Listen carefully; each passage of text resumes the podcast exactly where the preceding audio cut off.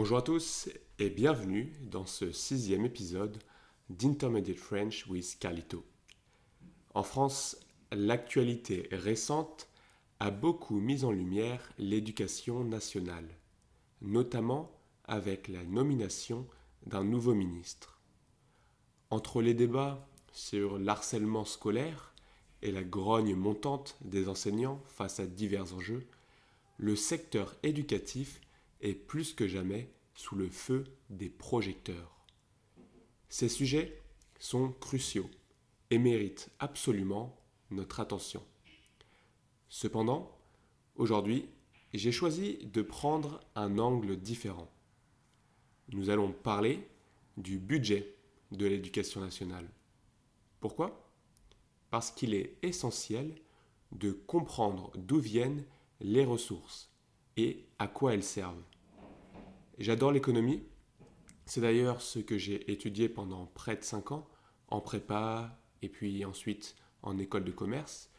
Et je trouve fascinant de décrypter comment les fonds sont alloués et gérés dans un secteur aussi vital que l'éducation. Je devais vous faire un épisode sur Molière, mais par manque de temps et de maîtrise du sujet, j'ai préféré me laisser plus de temps pour faire cet épisode. On parlera donc de Molière plus tard, peut-être la semaine prochaine, mais j'ai vraiment hâte de vous partager tout ce que j'ai appris sur sa vie. Bref, revenons-en au sujet du jour, le podcast et l'éducation nationale. Pour rappel, je me suis donné pour mission de vous aider à progresser en français, surtout si vous avez un niveau B1 ou B2 en français. Pour la faire courte, si vous comprenez une grande partie de ce que je raconte actuellement, là, dans vos oreilles, eh bien, vous êtes au bon endroit. Je ne fais pas de leçons de grammaire. D'ailleurs, euh, il y en a énormément sur Internet, donc c'est pas la chose la plus compliquée à trouver. Par contre, ce que j'aime faire et ce que je fais actuellement à travers différents formats, c'est de parler de sujets que je trouve passionnants, que j'aime, qui me stimulent. Et j'espère aussi que lorsque je partage tous ces sujets, ça vous intéresse aussi. Le transcript de l'épisode sera disponible sur ma page Substack. Vous pouvez le trouver dans la rubrique podcast en sélectionnant l'épisode du jour, puis en cliquant sur transcript. Pas très compliqué. Et je travaille euh, aussi de mon côté pour améliorer ce processus et rendre les transcriptions plus accessibles. Ne vous inquiétez donc pas, ça va venir, mais comme on dit, chaque chose en son temps. Aujourd'hui, on va explorer un format un peu différent des premiers épisodes. On va passer de 10 minutes à environ 15-20 minutes. Et on va voir ensemble le budget de l'éducation nationale. Comprendre ce budget est vraiment très important pour saisir comment l'éducation est financée en France et quels sont ses enjeux. Je compte sur vos retours, donc n'hésitez vraiment pas à me les partager, à me donner vos impressions, vos suggestions dans les commentaires. Vos retours sont essentiels pour que je puisse continuer à améliorer ce podcast et le rendre toujours plus utile et intéressant pour vous.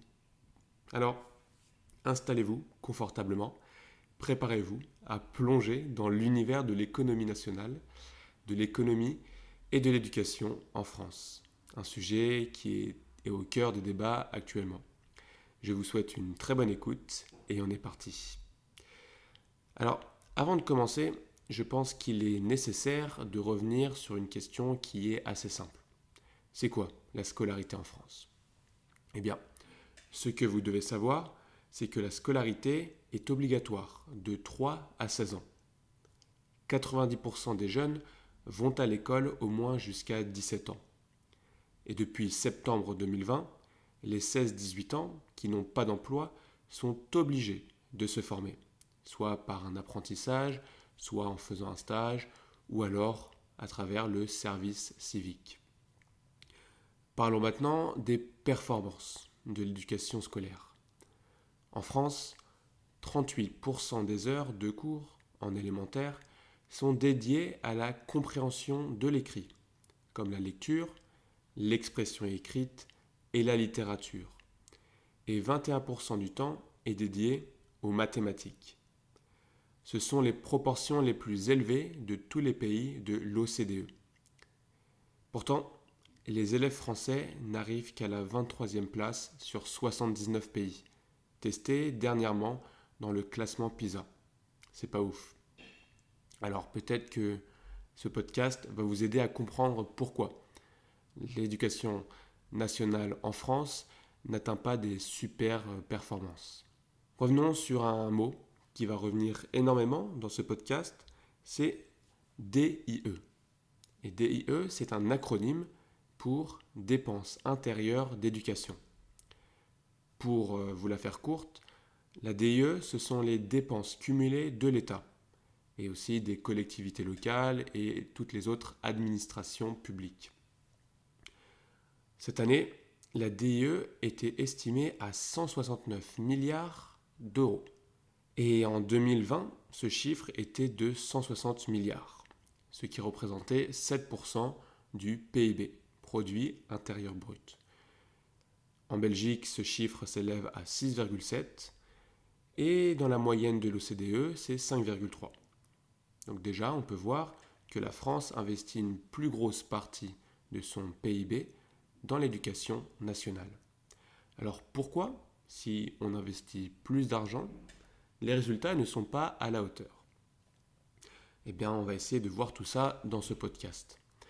Mais d'abord, il faut aussi savoir qu'en France, il y a 12 millions d'élèves et environ 3 millions d'étudiants qui ont fait leur rentrée en septembre dernier. Le premier chiffre qu'il me semble important de partager avec vous est le suivant. 64 500. C'est le nombre d'établissements publics et privés qui accueille les élèves et les étudiants français. On compte environ plus de 49 000 écoles, plus de 12 000 collèges et lycées et plus de 3 500 établissements d'enseignement supérieur. En 2022-2023, sur l'année scolaire, les élèves les plus nombreux étaient ceux du premier degré.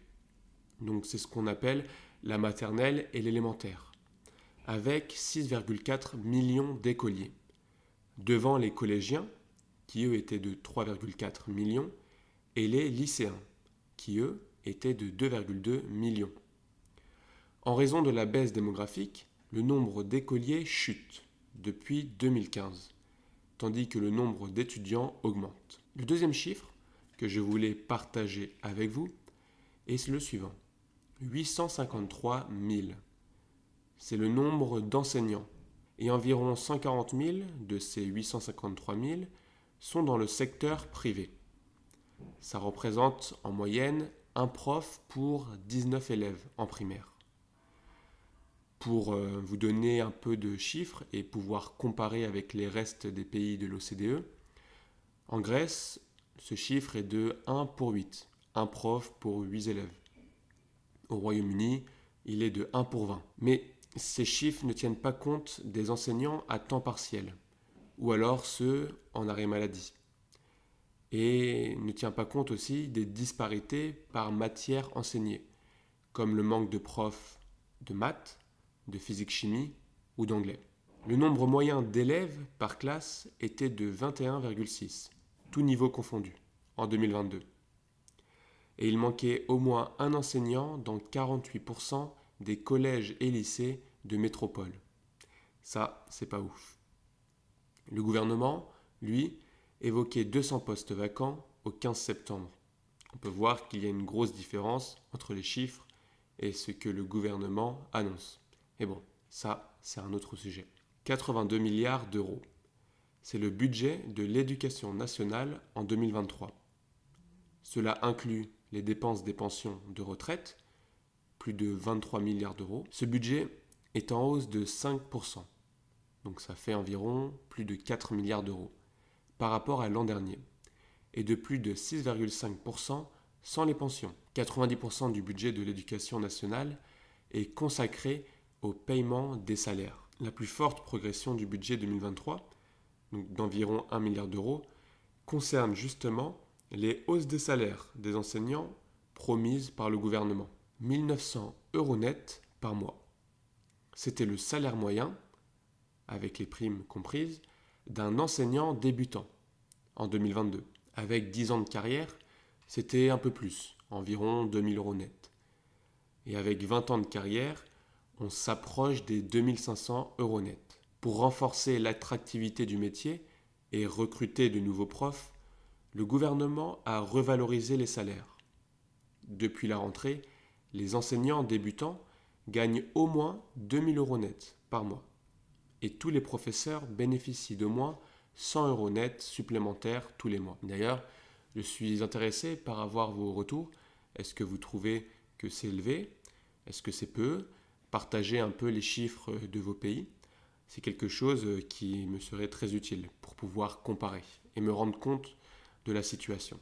Moins 50%. Avec 15 ans d'expérience, les professeurs français du secondaire gagnent moitié moins que leurs collègues allemands et 30% de moins que leurs collègues espagnols. Ça, je trouve que c'est quand même beaucoup. La France est 17e sur 38 sur le critère du salaire des enseignants. L'écart est particulièrement grand dans l'élémentaire. Un professeur des écoles débutants gagne 30 500 euros brut par an, contre 65 000 euros en Allemagne, 10%. C'est la part du budget consacré à l'enseignement dans le budget total de l'État, 14% en incluant l'enseignement supérieur et la recherche. En progression de 1,5 points sur un an, il pèse deux fois plus que le budget du ministère de la Transition énergétique, mais cinq fois moins que celui de l'économie et des finances. 9 360 euros. C'est le coût de la scolarisation d'un élève en France, tout niveau confondu. Il augmente de 56% entre le premier degré et l'enseignement supérieur. Excepté pour l'élémentaire, la France dépense plus que la moyenne des pays de l'OCDE. 55% de la dépense intérieure d'éducation est supportée par l'État. 23% par les collectivités territoriales, donc ce sont les communes pour les écoles primaires, les conseils départementaux pour les collèges et les conseils régionaux pour les lycées, et une partie de l'enseignement supérieur. Il reste ensuite environ 11% pour les familles et 9% pour les entreprises, essentiellement via la taxe d'apprentissage, qui est une taxe payée par les entreprises pour financer la formation. Et puis il reste 2% pour les autres administrations publiques, comme la caisse d'allocation familiale. La DIE, j'en parlais un peu plus euh, tôt dans le podcast, a doublé entre 1980 et 2020. Voilà, il y avait beaucoup de chiffres, mais en tout cas, ça vous donne un bon aperçu de la situation actuelle et du budget de l'État pour financer l'éducation nationale. Avant de terminer, je voulais revenir sur quelques mots que j'ai utilisés dans mon podcast. Le premier, c'est lorsque je parlais des salaires. J'ai utilisé le mot net et brut. Eh bien, tout simplement, la différence entre le brut et le net, c'est la différence entre l'avant-après les cotisations sociales, qui est l'argent prélevé pour financer la protection sociale de tous. J'ai aussi parlé de l'OCDE, donc c'est l'Organisation de coopération et de développement économique qui regroupe environ 38 pays. Et puis, il y a le PIB, donc j'ai dit produit intérieur brut, mais si je dois vous donner une définition, c'est la somme des richesses créées par tous les producteurs. Donc ça peut être les entreprises, les administrations, et tous ces producteurs qui résident dans un pays eh bien, produisent sur une période donnée, en général c'est un an, et donc le PIB mesure la somme de toutes ces richesses. Voilà, nous arrivons à la fin de cet épisode. Donc nous avons exploré ensemble le budget de l'éducation nationale, un sujet crucial pour comprendre les enjeux actuels de notre société. J'espère que cette discussion vous a apporté un éclairage nouveau et a enrichi votre compréhension du français. Merci beaucoup, beaucoup vraiment de m'avoir écouté. Pour rappel, le transcript est disponible sur ma page Substack pour ceux qui souhaitent suivre le texte Je compte sur vos avis et suggestions pour continuer à améliorer le podcast. N'oubliez pas de vous abonner pour ne pas manquer les prochains épisodes. Rendez-vous la semaine prochaine pour un nouveau sujet tout aussi passionnant. D'ailleurs, si vous avez des idées de sujets, n'hésitez pas à me les donner dans les commentaires. Continuez à pratiquer votre français et à vous immerger dans la richesse de cette magnifique langue. C'était Carlito, ou Charles pour les intimes. Merci encore et à très bientôt pour de nouvelles aventures, en français bien sûr.